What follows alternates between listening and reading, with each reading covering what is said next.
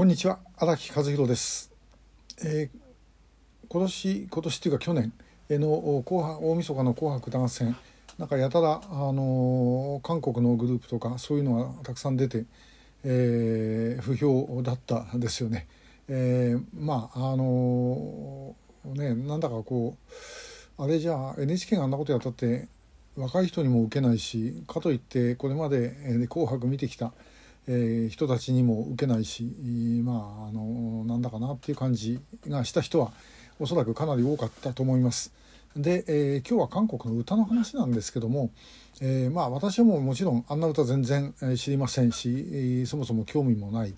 ですね。で、えー私の、まあ、若い時代の歌っていうのは特にあの大学34年とか、まあ、就職して間もなくとかそれぐらい、えーつまりですね大体1970年代の後半えぐらいの歌ということになります。で、えーまあ年取ったせいかも分かりませんけどあの時の歌の方がよっぽど今のその歌よりもあ良かったですよね。で本当にこう心にしみるような歌で韓国の人ってね歌がうまいですからねやっぱりあの日本の歌手だってあの在日のね出身の歌手の人はたくさんいるわけで、えーこれは歌手のさやさんに言わせるとなんかこう骨格っつったかなあの背中のところがなんか違うんだそうです。えーでやっぱりものすごいいい声があの出ます。で、えーまあ私の場合は特にその青春時代の思い出とかいろんなものがこう重なってですね、えーまあこれはもうだからあくまで個人の感想ということなんですけどもその時のこと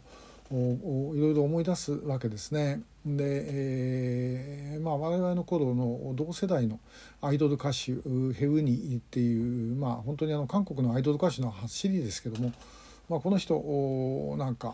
の歌はですねかなり覚えて、えー一回ファンレターも書いたことあるんですけどね、えーもう返事はありませんでした。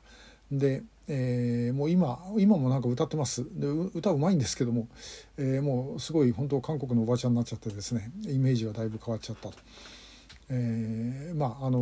お暇な方は「あのヘイウーニ」って言ってあの弾いてみてください。ですとおそらく YouTube かなんかで昔のと今の、え姿と出てくると思うんで、まあ、比較してみるとあの私の言ってることは意味わかると思います。えーもう一つまあもうこれはもう音楽韓国の歌にまつわる自分の思いってたくさんあるんですけどももう一つはですね、えー最初の頃の学生時代の旅行です。えーで、えーまあ、金もななかった、昔飛行機代今より高いですからね、えー金もなかったで、えーどうしたかというと東京から各駅停車でですね、えーえちらおちら朝あの大阪に向かいまして。で大阪から夜行列車に乗って、えーそして下関着いて下関からカンプフェリーで、えー韓国へ渡ると。で、えープサンから今度はキョンプ線の列車でですね、えーソウルへ上がっていくんですね、まあ、ある意味で言うと今から考えりゃ逆に贅沢な旅行なんですけども、まあ、あの当時は金がなくてそういうふうにしてたと。で、えーソウルに登っていく列車がですね、まあ、あのもうソウルの市内に入る前、えーハンガンという大きな川が流れてます。そのハンガンの鉄橋をちょうどですね、えー渡る頃に、あのー音楽が流れるんですね。これがソウル賛歌という、まあ、私だと同世代の方はあのよく知っている方が多いんじゃないかと思います。あのえージョニー・オリネコチピウネセドレノレウンヌンクオルグっていう、えーまああの本当ソウルのですね、まあ、愛称歌ですけどもこれが流れて「えー、チャムシフイヨルチャヌンチョンチョンヨギンソウルヨゲ到着ですみだ」えー、間もなくこの列車は終着駅のソウルに到着いたしますという、まあ、アナウンスが流れてああやっと来たかっていうようなですね、えーそういう思いがあの思い出される、えー、と今でもひょっとしたらあの同じように流れてたかもしれません。えーちょっとはっきり覚えてないんですけどもそんなようなことですね、えーいろんなことを思い出します、まあ、音楽っていいですよね。でこの間14日あのちょっとうちの村尾のピンチヒッターで「えーふるさとの風潮風」共同公開収録、えー高知でやってそこに行きました。であの時はこれはまああの日本の歌ですけれどもあれですね、えー、大和さんそして宇佐美さんさやさんと、えー、3人の歌そして、えー、地元のですねコーラスグループのおまああれですね、えー、唱歌、えー、みんな良かったですねとってもね。で最後に歌った「ふるさと」もまあもう自分でも、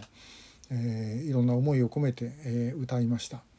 あもう一つ言えばあの歌でですね、え、この「ふるさと」にちょうどですね対応するような歌が韓国の歌があるんですね。え、故郷の春「コヘハンポム」っていう歌がありましてこれもとってもいい歌。です。えー、まあそのうちこうみんなで、えー、歌えないかななんてこともちょっと思ってます。えー、あもう一つついでに言えばあの時ですねあの宇佐美さんの歌「えー、途切れた道しるべ」えー、これがですね歌詞がバックに出てあのご本人が前で歌うわけなんですがそのバックの画像これはあのうちの村尾が、えー、編集したもんですけどもかつてのご家族のですね「えー、潮風のメッセージ」の収録の時なんかのこう動画を編集したもんですが、えー、出てきているご家族何人も亡くなられてるんですね。もうなかなかこう見てて、えー、歌を聴くとまたその思いがちょっとこう強くなっちゃってですねなかなかしんどいものがありました。